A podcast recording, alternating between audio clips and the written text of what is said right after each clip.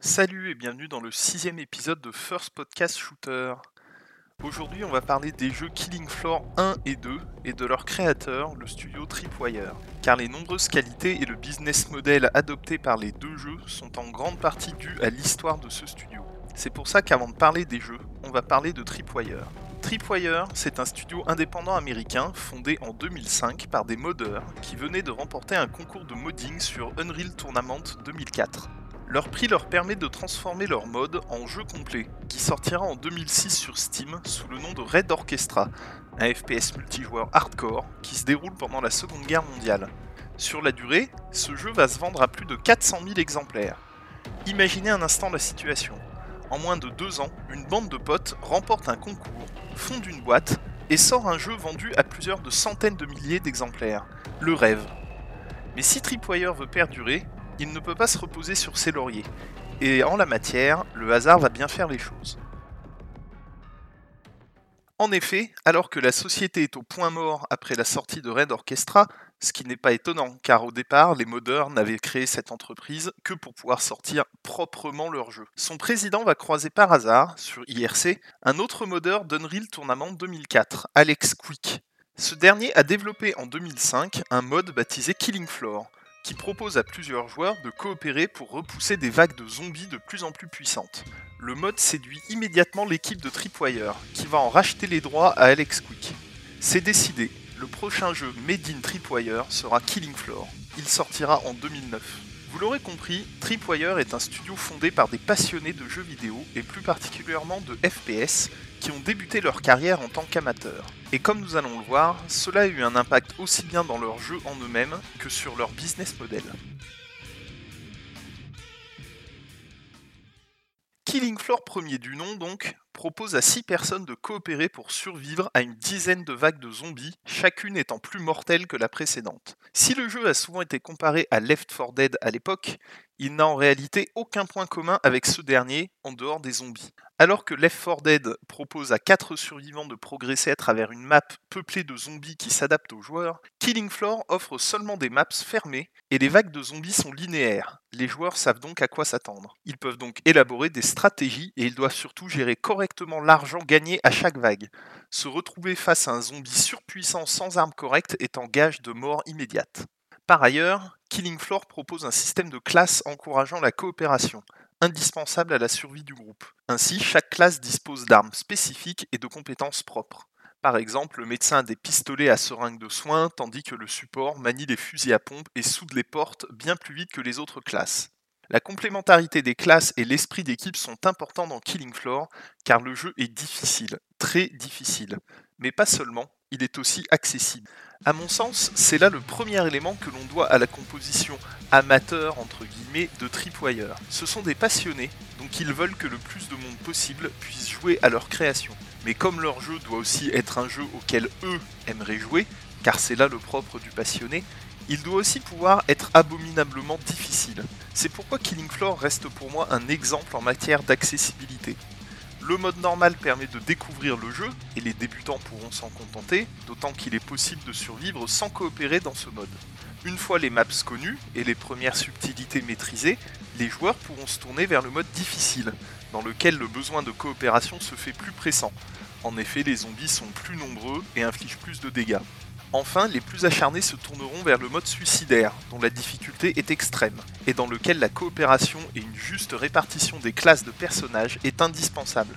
En effet, dans ce mode-ci, les aides sont encore plus nombreux, beaucoup plus résistants, et ils se déplacent plus rapidement. Par la suite, les développeurs rajouteront même un mode enfer sur Terre, une difficulté encore plus abominable, dans laquelle la moindre erreur, le moindre rechargement d'armes au mauvais moment peut faire perdre toute l'équipe. Killing Floor réussit donc le subtil mélange d'accessibilité et d'exigence qui fait défaut à de nombreux FPS trop simples et donc lassants, ou à l'inverse trop frustrants et donc peu divertissants. Deuxième élément que l'on doit à l'histoire particulière de Tripwire, le style doit aussi servir le gameplay.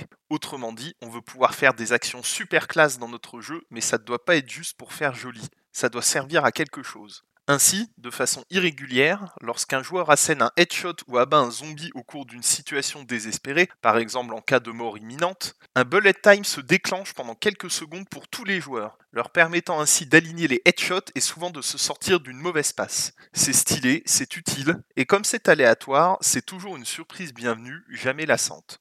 Troisième élément qui paraîtra aujourd'hui tout à fait commun, les développeurs de Tripwire sont des fans de FPS. Les armes du jeu sont donc modélisées avec soin et surtout les animations de rechargement sont les plus fines jamais vues à l'époque. Rappelons que le jeu est sorti en 2009. Le ralenti évoqué juste avant permet d'ailleurs de les admirer en détail, et il faudra encore plusieurs années avant que les autres FPS du marché se dotent d'animations aussi réalistes. Pas mal pour un petit jeu développé par une brochette de modeurs. Enfin, la dernière particularité de Killing Floor que l'on doit à ses géniteurs, c'est son business model. En effet, un studio indépendant ne peut sortir un nouveau jeu chaque année comme le faisaient déjà à l'époque les poids lourds de l'industrie. Il faut donc trouver un moyen pour que les joueurs continuent à jouer au jeu en attendant le prochain pendant plusieurs années. Comment faire? Tripwire a trouvé la réponse, en leur fournissant du contenu gratuit et en organisant de nombreux événements. A l'époque, ce modèle fait déjà figure d'ovni, car on est en plein dans le boom des DLC payants. Coucou les packs de maps de Call of Duty à 15 euros. Ainsi, dès la première année, Killing Floor se voit doté de 4 maps supplémentaires au gré de plusieurs patchs gratuits, ainsi que de nouvelles armes, elles aussi gratuites. Parallèlement, chaque ajout de maps est accompagné par la sortie de nouveaux personnages payants qui affectent seulement l'aspect des joueurs. En résumé, le cosmétique est payant et fait office de soutien aux développeurs, le contenu, lui, est totalement gratuit. Un modèle qui se démocratise plus ou moins aujourd'hui, car les éditeurs commencent à se rendre compte que fractionner les communautés entre ceux qui ont acheté les maps et ceux qui ne les ont pas achetées nuit à la longévité de leur jeu. Tripwire avait donc 10 ans d'avance. En plus, certaines maps sont développées par Tripwire, d'autres par des modeurs de la communauté qui soumettent leur création à des concours organisés et très bien rémunérés par le studio, jusqu'à 5000 dollars pour le gagnant.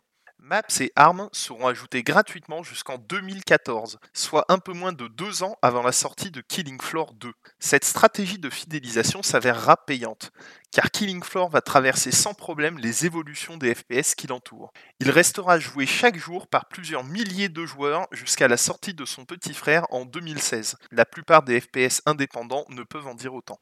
Par ailleurs, on peut noter que Tripwire va s'adonner avec Killing Floor à une pratique d'ordinaire réservée et encore plus à l'époque, au jeu japonais, l'invitation d'univers extérieur. Ainsi, le jeu se verra doté d'une map officielle aux couleurs de Portal, d'un chevalier en provenance de Chivalry Medieval Warfare, et j'en passe. Après des années d'ajout de contenu gratuit et payant à son premier jeu, Tripwire passe la seconde et sort Killing Floor 2 en 2016. Fondamentalement, le jeu est identique à son aîné. Avec ce nouvel épisode, Tripwire rafraîchit simplement les graphismes de son jeu et fait du more of the same. Plus de classes, plus de maps, plus d'armes, plus de gore et de démembrement, des animations encore plus poussées. Et il faut dire que c'est réussi. Le jeu est de toute beauté, son optimisation force le respect et il atteint un niveau de violence rare et paramétrable dans les options pour les plus sensibles. On peut toutefois noter que, probablement dans le souci de toucher encore plus de monde, les développeurs ont abandonné l'esprit humoristique totalement improbable qui habitait le premier épisode. Adieu les répliques volontairement débiles prononcées avec un accent anglais à couper au couteau, Killing Floor 2 se prend un peu plus au sérieux. Quant au business model, il ne change pas non plus. Chaque année, de nouvelles maps gratuites sont rajoutées, qu'elles soient développées par Tripwire ou par des mappeurs amateurs qui sont cette fois-ci rémunérés à hauteur de dizaines de milliers de dollars pour les plus efficaces. Toutefois, la communauté s'est dernièrement insurgée contre un changement de politique de Tripwire. Face à l'échec de ces lootbox, car oui, il y a des lootbox dans Killing Floor 2, l'éditeur-développeur a décidé de vendre de nouvelles armes plutôt que de les distribuer gratuitement. Une pratique certes douteuse, mais qui n'a rien de nouvel, Killing Floor premier du nom ayant déjà appliqué cette recette vers la fin de sa vie. Une pratique d'autant moins répréhensible que Tripwire continue à abreuver en parallèle le jeu avec d'autres armes gratuites.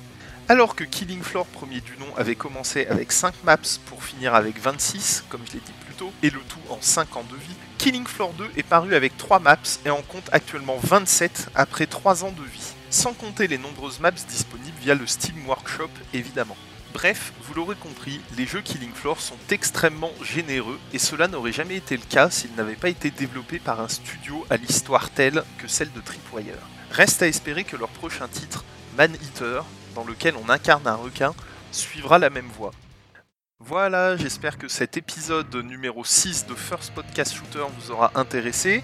Si c'est le cas, vous lui laisser des commentaires et des bonnes notes sur la plateforme de podcast où vous l'avez écouté. Et je vous dis à dans deux semaines pour le prochain épisode. Salut